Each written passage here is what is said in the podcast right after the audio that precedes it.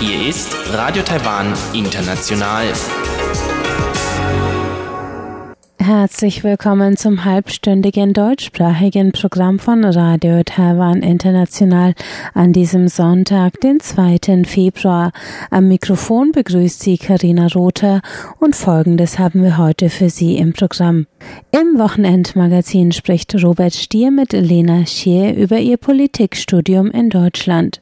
Danach geht's weiter mit dem Kaleidoskop und Chobi Hui und Sebastian Hambach und die berichten heute, wie der neuartige Coronavirus das traditionelle Neujahrsfest in Taiwan überschattet hat. Mehr dazu nach dem Wochenendmagazin. Ja, herzlich willkommen beim Wochenendmagazin. Hier ist Robert Stier und an der anderen Leitung habe ich jetzt heute Lena. Hallo. Hallo. Du hast deinen Master in Berlin studiert. Warum Genau. gerade in Berlin? Warum? Weil eigentlich studiere ich Diplomatie an, der National Zhengzhi University und dann habe ich eine Austauschprogramm eingetragen und dann habe ich bemerkt, dass die ähm, Freie Universität Berlin ist sehr be- bekannt für die Politikwissenschaft, weil in ganz Deutschland ist FU am ersten Platz. Deswegen habe ich FU Berlin gewählt. Und heute ist ähm, in Berlin ist eine Politikstadt eigentlich. Die- Diese Botschaften ist in, in Berlin und auch dieser äh, Bundesrat, Bundestag ist auch, sind auch in Berlin. Deswegen denke ich, Berlin ist wunderbar. Ich möchte unbedingt in Berlin studieren. Zuerst haben wir in unserer Universität eine, eine Prüfung, eine mündliche Prüfung und schriftliche Prüfung. Und wenn jemand diese, ähm, diese Austauschprogramm interessiert, dann kann man einfach anmelden und, und dann Prüfung machen. Und dann damals habe ich beste, beste Punkte bekommen, deswegen kann ich, ähm, kann ich einfach äh, Universität wählen, was ich, was ich, ähm, was ich mag. Ich meine, wir haben Englischgruppe, Deutschgruppe, Türkischgruppe, Rus- russische Gruppe. Und ich habe einfach Deutschgruppe gewählt und beste Punkte be bekommen. Deswegen kann ich einfach wählt, okay, ich möchte FU studieren, dann einfach anmelden. Das ist so. Wahnsinn. Und dann bist du nach Berlin gekommen. Inwiefern hat sich der Master von äh, einem Master in Taiwan unterschieden? Weil in Berlin haben wir in unserem Politikwissenschaftsbereich gibt es zwei, zwei Scheine. Einer ist Teilnahmeschein. Die zweite ist ähm, Teilnahmeschein und Leistungsschein. Und das heißt, Teilnahmeschein ist nur drei Punkte ETTs bekommen und Leistungsschein gibt es sieben ETTs, aber in Taiwan gibt es gar nicht.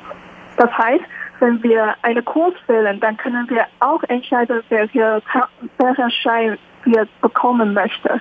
Wie zum Beispiel, ich möchte diesen Kurs nur einfach ähm, eine Vortrag bestellen und ich möchte keine, äh, ähm, keine Arbeit, diese finale Arbeit schreiben, dann kann ich einfach als Professor sagen, okay, ich möchte dieses Mal nur Teilnahmeschein. Dann einfach äh, dieser Kurs äh, regelmäßig anmelden und dann auch eine Vortrag bestellen. Aber wenn man diese Leistungsschein bekommen möchte, dann soll man mehr machen. Aber in Taiwan, das ist nur einfach nur eine Teilnahme-Leistungsschein. Man kann nicht wählen, okay, welche äh, Mut möchte ich in diesem Kurs ähm, äh, geben oder so. Man hat, ne, wenn, die Profe- wenn, er, wenn wir einen ersten Kurs haben, dann hat der Professor normalerweise sagen, okay, ich möchte in diesem Kurs zwei oder dreimal Hausaufgaben euch geben und dann ihr sollt zuerst machen und auch Vortrag bestellen und auch ähm, Finalarbeit schreiben zum Beispiel. Das ist eine Regel für einen Professor. Aber in Berlin kann man entscheiden, in, in unserer, in unserer Universität, man kann entscheiden, welche, äh, welche Schein man kann wählen. Man kann einfach entscheiden. Deswegen habe ich bemerkt, einige deutsche Studierende, die haben viele Kurse angemeldet, aber die haben unterschiedliche Scheine bekommen. Musstest du dich sehr an das Leben in Berlin gewöhnen?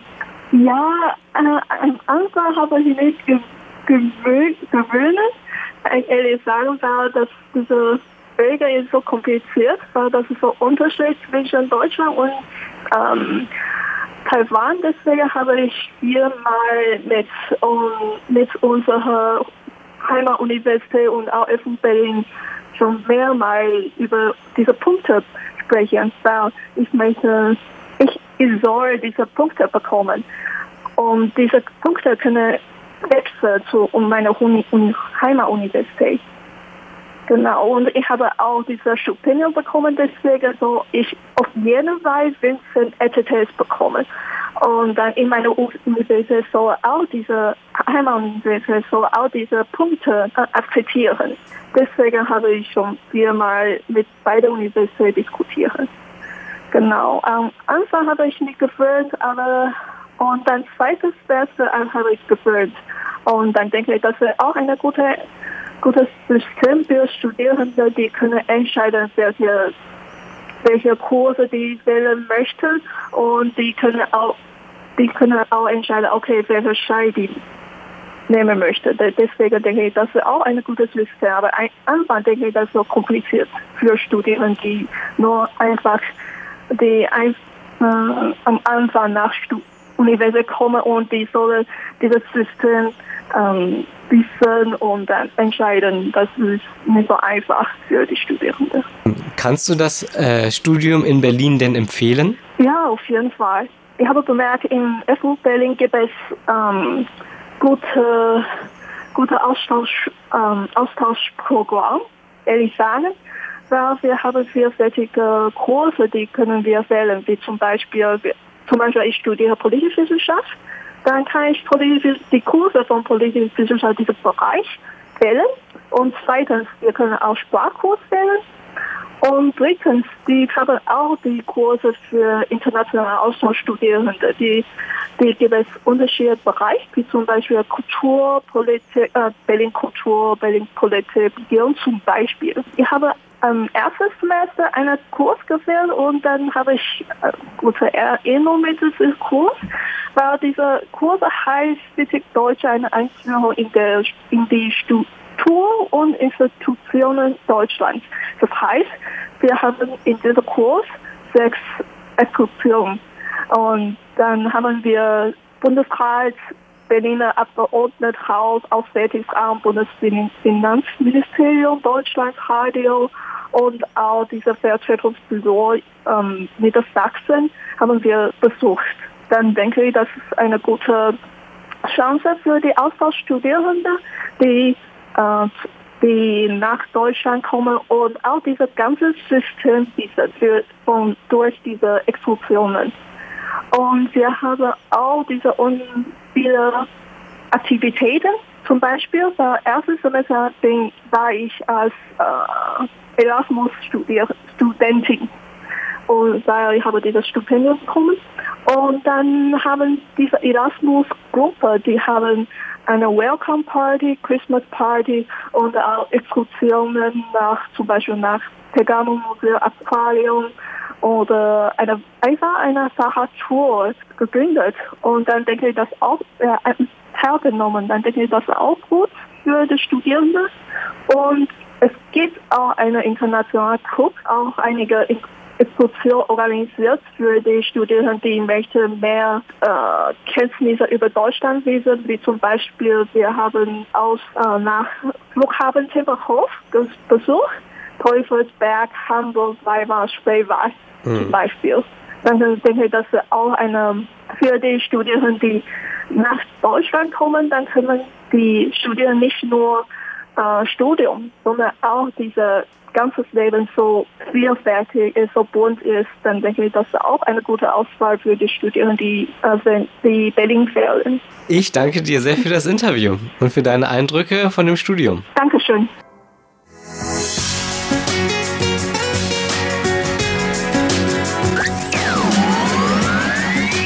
Radio Taiwan, international aus Taipeh.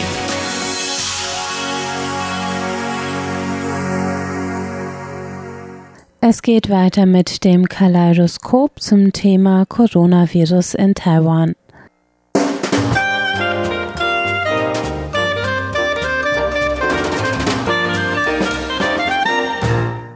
Herzlich willkommen, liebe Hörerinnen und Hörer, zu unserer Sendung Kaleidoskop. Am Mikrofon begrüßen Sie Sebastian Hambach und Chobi Hui.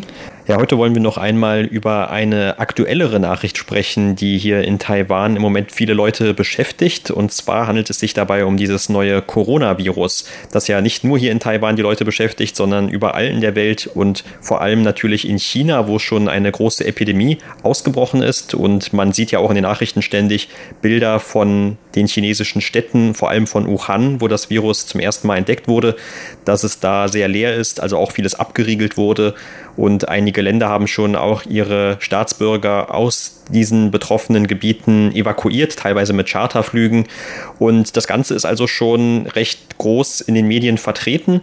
Mittlerweile muss man sagen, auch in Taiwan, wo es bisher eigentlich gar nicht so viele bestätigte Fälle gibt, da hat man auf jeden Fall schon gemerkt, dass sich die Nachricht von diesem Virus auch sehr stark verbreitet hat und mittlerweile eigentlich auf alle möglichen Bereiche des Lebens sich schon so ein bisschen ausgewirkt hat. Zum Beispiel hatten wir jetzt in der vergangenen Woche eine Meldung, dass zum Beispiel diese bekannte Taipei Buchmesse verlegt wurde aufgrund dieses Virus.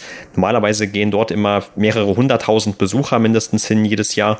Die findet eben immer Anfang Februar statt und jetzt hat man aber von Organisatorenseite aus gesagt, aus Rücksicht darauf, dass eben viele Leute nicht mehr vor die Tür gehen möchten oder gerade eben an solchen Aktivitäten teilnehmen möchten, wo sehr viele Menschen auf einem Raum sind, gerade dann in Innenräumen, da möchte man diese Messe verlegen und sie wurde jetzt zunächst einmal also auf Mai verlegt.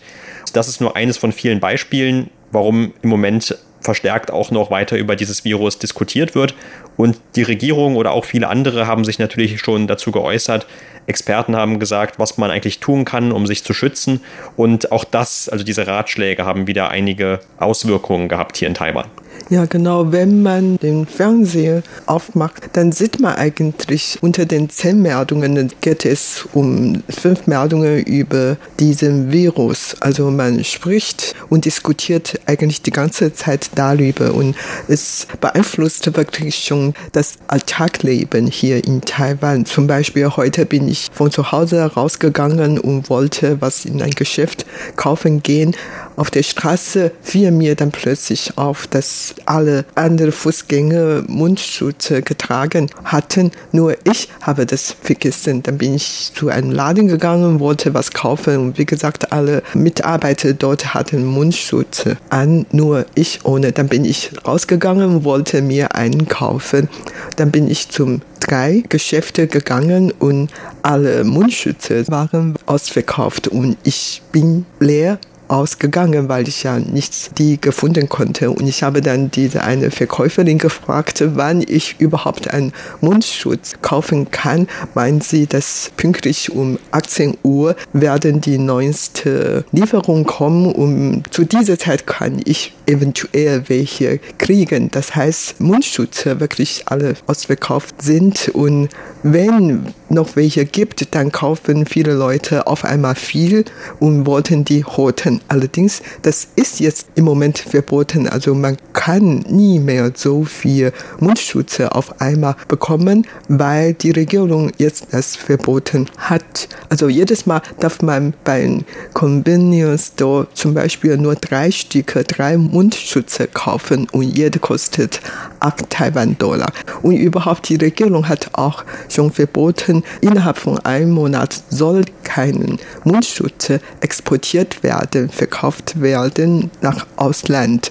Und in Taiwan darf man, wie gesagt, jeden Tag maximal nur drei Stücke kaufen. Und wenn man nach Ausland fliegen, dann darf man maximal 250 Stücke mitnehmen. Also das ist jetzt streng geregelt worden, damit alle Bürger in Taiwan, die einen Mundschutz brauchen, tatsächlich eine bekommen kann.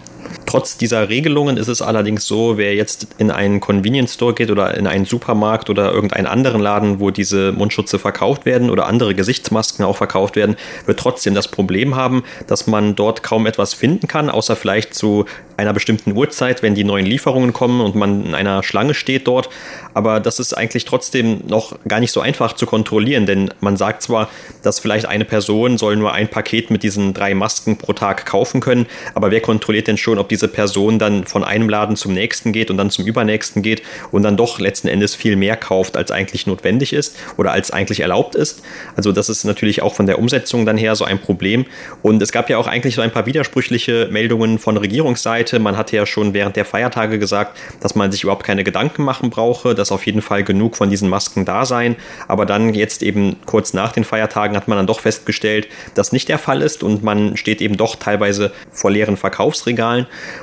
Und die Regierung hat dann auch gesagt, naja, weil eben während der Feiertage die Produktion etwas geringer war und das soll sich aber jetzt in den nächsten Tagen dann auch wieder steigern und man rechnet damit, dass also bis zu mehrere Millionen Masken pro Tag dann produziert werden können für Taiwan. Und das ist also schon ein bisschen so ein Hin und Her und man sieht tatsächlich, wie du gerade gesagt hast, sehr viele Menschen, gerade in den U-Bahnen oder auch in den Bussen und sonst in der Öffentlichkeit, dass fast, ich würde mal sagen, so 90 Prozent eine Maske tragen. Das ist natürlich schon ein erhöhtes Risikobewusstsein. Also die Leute haben tatsächlich Bedenken, dass sie sich mit dem Virus anstecken.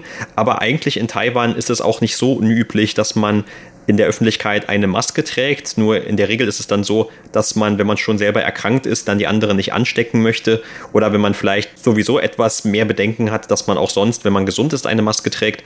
Aber das ist vielleicht anders, als das in Europa der Fall ist, wo man eigentlich ganz selten die Leute mit so einer Maske herumlaufen sieht. In Taiwan gehört das schon eher zum Alltag. Jetzt natürlich dann bei so einer großen Meldung, dann haben noch viel mehr Leute diesen Drang, eine solche Maske zu tragen. Und ich erinnere mich auch noch daran, vor ein paar Monaten, da waren, als diese Nachrichten von den Protesten in Hongkong hier auch in Taiwan immer wieder für Schlagzeilen gesorgt haben. Da gab es dann auch immer Meldungen, dass die Taiwaner zum Beispiel viele dieser Masken nach Hongkong exportiert haben, denn die Demonstranten, die wollten sich ja schützen davor, dass sie eben von der Polizei nicht erkannt werden. Und da gab es wohl dann tatsächlich auch eine Zeit lang in Hongkong mal diesen Gesichtsmaskenmangel. Und in der Zwischenzeit gab es ja dann auch mal dieses Vermummungsverbot von Seiten der Hongkonger Regierung und die hatte ja eigentlich gefordert, dass die Demonstranten sich eben nicht verstecken dürfen sozusagen, sondern ihre Gesichter immer zeigen sollen, damit man sie später einfacher identifizieren kann. Und in dem Zusammenhang, wie gesagt, gab es auch von Taiwan viele Exporte und später wurde ja auch dieses Vermummungsverbot dann für nicht rechtens erklärt von Hongkong selber, also von dem Verfassungsgericht dort. Aber es ist doch schon irgendwie so ein bisschen ironisch, jetzt vor kurzem, wo jetzt da auch in China dieses Virus eben so weit verbreitet ist, da hat man dann auch die Regierungschefin von Hongkong auf einer Pressekonferenz Konferenz gesehen, wo sie selber auch eine Gesichtsmaske auf hatte. Das ist zwar ein ganz anderer Grund als noch vor ein paar Wochen, aber man sieht eben dann doch, wie weit verbreitet dann auf einmal wieder diese Vermummung in Anführungszeichen werden kann, aus eben einem ganz anderen Grund, nämlich in diesem Fall dann dieser öffentlichen Hygiene oder der öffentlichen Gesundheit. Und die Politiker in Taiwan, Manche von denen tragen seit einigen Tagen schon immer einen Mundschutz und manche doch auch nicht. Und ich kann mich auch daran erinnern, wegen der chinesischen Neujahrfesttage hatten viele Politiker, wie zum Beispiel der Ex-Präsident Ma Ying-jeou oder die jetzige Präsidentin Tsai Ing-wen und der gewährte Vizepräsident William Lai und der Bürgermeister von Kaohsiung, Han Kuo-yu zum Beispiel, die hatten vor der Öffentlichkeit welche rote Umschläge verteilt und manche von denen haben schon immer einen Mundschutz getragen, aber die Präsidentin Tsai Ing-wen hat mehrere Tage lang keinen Mundschutz getragen. Daran sieht man, ob man wirklich Angst davor hatte oder nicht. Auf jeden Fall, man sieht schon mit der Zeit haben die Politiker weniger solche rote Umschläge verteilt, um keine Einsteckungsfehler zu verursachen und so viele Veranstaltungen sind eingestellt worden. Allerdings die Laterne-Ausstellung, die noch bevorsteht wird, wie geplant stattfinden, weil zuvor hat man noch darüber diskutiert, ob man die Laterne-Ausstellung Erzählung auf Eis legen sollten, weil keine, dass wir, dass diese Virus weiter verbreiten oder übertragen wird. Aber wie gesagt, man rechnet damit, dass wenige Besucher bei dem Taiwan Laternenfest sein wird. Auf der anderen Seite hatten viele Politiker noch die Bürger daran erinnern oder aufgerufen, ganz normale Leben durchzuführen. Also es hat keinen Grund, äh, Panik zu haben. Also man soll ganz normal arbeiten. Man soll nur einige Vorkehrungsmaßnahmen befolgen, zum Beispiel Mundschutz tragen oder immer Hände waschen und am besten nicht eine Reise nach China zu machen oder überhaupt, wenn nicht nötig, dann soll man nur zu Hause bleiben und so weiter. Und tatsächlich eine meiner Nichte, die wollte eigentlich in den nächsten Tagen nach Taipei kommen, hat mir dann Bescheid gesagt, dass sie doch nicht kommen möchte, weil sie lieber zu Hause bleibe, um sicher zu gehen. Und auch die Hochgeschwindigkeitseisenbahn hat neue Maßnahmen eingetroffen, also alle Fahrgäste sollen Mundschutz tragen diejenigen Gäste, die ohne Mundschutz dürfen jetzt dann nicht mitfahren. Und die haben natürlich auch ihre Desinfizierungsarbeit verstärkt und nicht nur bei der Hochgeschwindigkeitseisenbahn, sondern auch bei RTI. Fast alle unsere Kollegen haben einen Mundschutz getragen und überhaupt in unserem Studio haben wir auch Desinfizierungsarbeit Infizierungsmittel zur Verfügung gestellt und überhaupt am ersten Tag, als ich zur Arbeit kam, wurde meine Temperaturen gemessen. Heute war allerdings nicht der Fall, weil ich ja mit Auto reingekommen. Also der Kollege hat mich einfach so reingelassen. Man merkt schon, das hat wirklich auf dem Alltagleben viel beeinflusst. Ja, und man hat natürlich auch dann hier von der Regierung noch weitere Maßnahmen ergriffen, die eine weitere Ausbreitung verhindern sollen, aber auch eben gleichzeitig die Panik eben nicht so weiter hochtreiben soll. Und zwar zum Beispiel, indem man Falschinformationen verbreitet. Also das soll natürlich verhindert werden. Und es wurde auch verstärkt in den Nachrichten immer wieder darauf hingewiesen, dass man also hier nicht irgendwelche Falschnachrichten weiter verbreiten, verkünden soll, die irgendwie mit dem Virus zu tun haben, sei es irgendwelche komischen Allheilmittel oder irgendwelche Verbreitungen, die eben noch gar nicht stattgefunden haben oder irgendwelche anderen damit zusammenhängenden Informationen. Aber auf der anderen Seite soll man eben auch, wenn man zu denjenigen gehört, die sich angesteckt haben, was eben wie gesagt jetzt eigentlich noch nicht sehr viele sind, dass man eben bestimmte Dinge einhält. Also es war dann zum Beispiel auch in den Nachrichten von einer Person die Rede, die schon sich angesteckt hatte, die einer dieser Fälle war, die dann aber nicht sich an die Regeln gehalten hatte. Also diese Person sollte eigentlich immer zu Hause bleiben, sollte dann, wenn den Behörden irgendwie Bescheid geben, wenn, wenn sie sich sich weiter von zu Hause entfernt oder regelmäßig auch dann Bericht erstatten. Aber sie war dann wohl mehrere Tage auf einmal unauffindbar. Und da hat man dann schon von den Seiten der Behörden auch eine hohe Geldstrafe angekündigt von 150.000 Taiwan-Dollar, also ungefähr 4000 oder sogar mehr als 4000 Euro. Das ist also natürlich dann auch, um zu verhindern, dass sich dann noch mehr Leute auf diese Weise anstecken können. Aber das, äh, wie gesagt, hat man nur an diesen Einzelfällen bisher gehabt. Warum man aber überhaupt generell in Taiwan auch so empfindlich auf dieses neue Virus reagiert, das hat ja auch mit den eigenen Erfahrungen zu tun. Vor über 17 Jahren. Da gab es ja hier in Taiwan, auch in China vor allem dieses SARS-Virus, das auch diese Lungenkrankheit verursacht hat, an der dann einige Leute damals gestorben sind. Und auch damals gab es also eine sehr große Panik vor diesem Virus. Zum Beispiel hier in Taipei gab es ein Krankenhaus, das wurde im Prinzip komplett isoliert damals. Das hat also auch damals dann zum Beispiel unter anderem dazu geführt, dass diese ganzen Gesichtsmasken ausverkauft waren auf einmal und dass man die also kaum noch bekommen konnte oder gar nicht bekommen konnte lange Zeit. Und das sind natürlich jetzt auch so Erinnerungen oder für viele vielleicht auch schon so eine Art von Trauma, dass man schon so ein bisschen weggedrückt hatte, aber das jetzt auch wieder heraufkommt und an das sich viele Leute auch wieder erinnern und die natürlich dann vielleicht auch deshalb jetzt noch eher dazu geneigt sind, dass sie lieber mehr Gesichtsmasken kaufen, als sie eigentlich benötigen, weil sie einfach eben noch sich daran erinnern, damals, da war das auch schon so schlimm und dann stand man eben davor, dass man äh, keine hatte. Wie gesagt, auch damals wurde ja sehr viel über die Schwere dieser Krankheit berichtet und zumindest in China ist es ja so, dass ja mittlerweile schon mehr Leute an diesem neuen Virus zumindest erkrankt sind, als das damals mit SARS der Fall war. Die Verbreitung des Virus hat nicht nur auf dem Alltagleben der Taiwaner beeinflusst, sondern auch auf der Industrie und vor allen Dingen die Tourismusindustrie, weil, wie gesagt, sogar meine Nichte nicht nach Taipei kommen, da merkt man schon, dass man sich gar nicht unterwegs sein und Verkehrsindustrie leidet auch darunter und Tourismus. Vor allen Dingen, weil die meisten Leute gar keine Reise mehr unternehmen möchten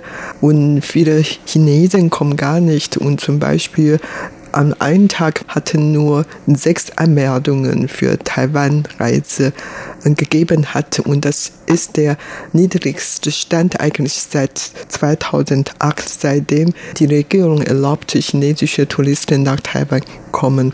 Und überhaupt, man kann sich gut vorstellen, dass die Zahl der chinesischen Touristen nach Taiwan immer weiter zurückgehen würde. Sowieso ist die Beziehung zwischen Taiwan und China schon sehr eingespannt und jetzt noch dieser Virus dazu, dann haben die Chinesen eigentlich auch keine Lust oder die trauen sich auch nicht, China zu verlassen. Überhaupt ist die Zahl der Touristen in Taiwan weiter stark reduziert worden und das beeinflusst natürlich auch die Tourismusindustrie und auch für die Handelsbeziehungen zwischen Taiwan und China ist das eine negative Entwicklung, weil die Taiwaner sehr viel in China investierte und viele Taiwaner pendeln zwischen Taiwan und China, um in China zu arbeiten. Und jetzt ist der Verkehr schon mehr oder weniger eingestellt worden ist und viele in China bleibende Taiwaner nicht nach Hause kommen oder die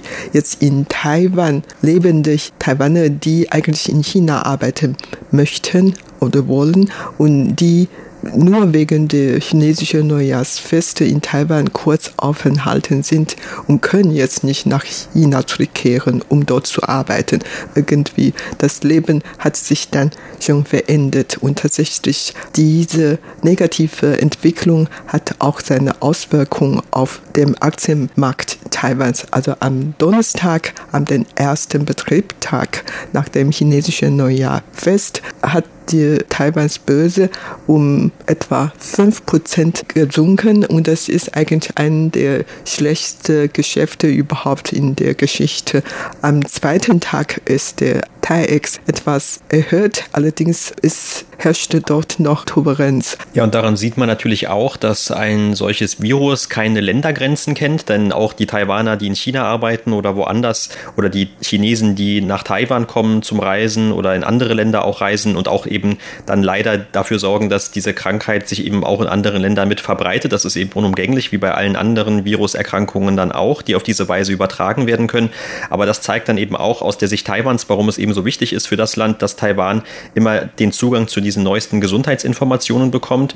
Und in dieser Woche hat dann auch zum Beispiel die Präsidentin sich extra dafür bedankt bei Ländern wie Kanada oder auch Japan, deren Premierminister jeweils sich dafür ausgesprochen haben, dass Taiwan an eine sinnvolle Beteiligung an der Weltgesundheitsorganisation erhält, zum Beispiel als Beobachter. Das hatte ja auch einige Jahre lang tatsächlich so stattgefunden, also dass Taiwan immer als Beobachter zumindest an der Weltgesundheitsversammlung teilnehmen konnte, um dort dann auch eben sich anzuschauen, was sind die neuesten Informationen mit Bezug zu diesen Epidemien. Denn gerade auch, wie gesagt, 2002, 2003, als damals diese SARS-Epidemie stattgefunden hat, da wurde Taiwan eben ausgeschlossen von diesen Informationen und das hat zu einigen großen Problemen und noch mehr Unsicherheiten geführt geführt.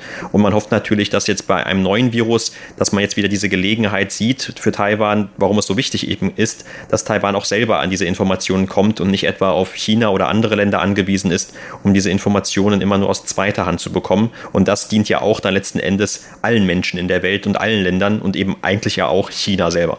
Außerdem, weil Taiwan sehr viele Erfahrungen bei dem Bekämpfen des SARS-Virus hatte, Taiwan kann eigentlich auch dieses Mal bei der Bekämpfung des neuen Coronavirus etwas beitragen. Und daher, Taiwan soll von der WHO aufgenommen werden.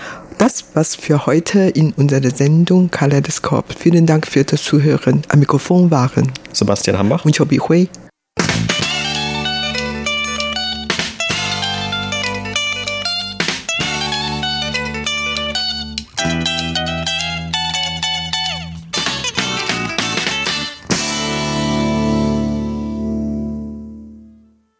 Und damit sind wir am Ende des heutigen deutschsprachigen Programms von Radio Taiwan International. Vielen Dank fürs Zuhören. Das Gehörte finden Sie wie immer auf unserer Website unter www.de.rti.org.tv und unsere Redaktion erreichen Sie zum Beispiel per E-Mail unter deutsch.rti.org.tv. Auf Facebook sind wir unter Radio Taiwan International Deutsch vertreten und auf YouTube posten wir unter RTI Deutsch. Damit verabschiedet sich am Mikrofon Karina Rother. Ich sage Tschüss und bis zum nächsten Mal.